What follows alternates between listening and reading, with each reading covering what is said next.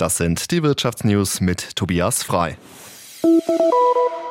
Der Bundesfinanzhof will heute über eine Klage gegen den Solidaritätszuschlag entscheiden. Es geht darum, ob die Richter den Soli für verfassungswidrig halten oder nicht. Mehr Infos hat Wolfgang Schrag. Die Kläger, Eheleute aus Franken, hoffen auf einen Etappensieg vor dem Bundesfinanzhof, so auch der Bundessteuerzahler, der sie unterstützt. Ihre Argumentation, der Zweck des Soli als Ergänzungsabgabe sei spätestens mit Ende des Solidarpaktes II im Jahr 2019 weggefallen.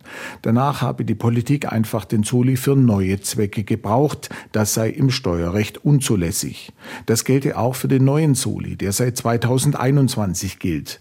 Den Zudem müssen nur Steuerpflichtige mit einem zu versteuernden Einkommen von über 61.000 Euro für Ledige bezahlen. Hier sagen die Kläger, dies sei ein Etikettenschwindel und eine neue Einkommensteuer durch die Hintertür. Diese sogenannte Reichensteuer verletze damit den Gleichheitssatz. Die Einkommensteuer dürfe nur durch ein zustimmungspflichtiges Gesetz verändert werden. Sollte sich der BFH der Meinung der Kläger anschließen, muss er das Verfahren dem Bundesverfassungsgericht vorlegen. Nur Karlsruhe darf die Verfassungswidrigkeit eines Gesetzes beschließen.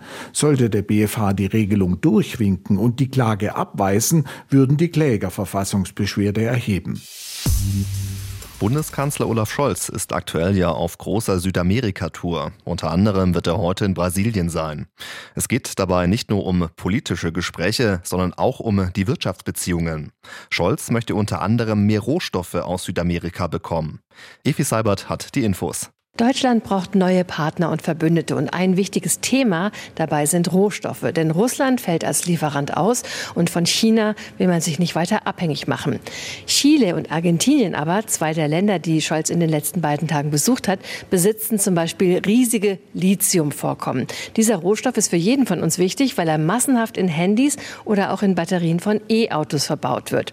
Der Kanzler hat viele deutsche Firmenchefs auf diese Reise mitgenommen. Die versprechen sich Aufträge und Kooperationen in Sachen Rohstoffabbau hier in Südamerika. Deutschland will damit punkten, dass es faire Partnerschaften auf Augenhöhe verspricht, also dass die Länder, in denen diese Rohstoffe vorhanden sind, auch selbst langfristig und selbstbestimmt vom Abbau profitieren und nicht einfach ausgebeutet werden. Außerdem verspricht Deutschland umweltschonendere Technologien für den Abbau von Lithium und anderen Rohstoffen. Auch in Brasilien wird es dann um Umweltthemen gehen, vor allen Dingen natürlich um den Erhalt des Amazonas-Regenwalds Regenwalds für das Weltklima. Und das waren die Wirtschaftsnews zusammengestellt vom SWR.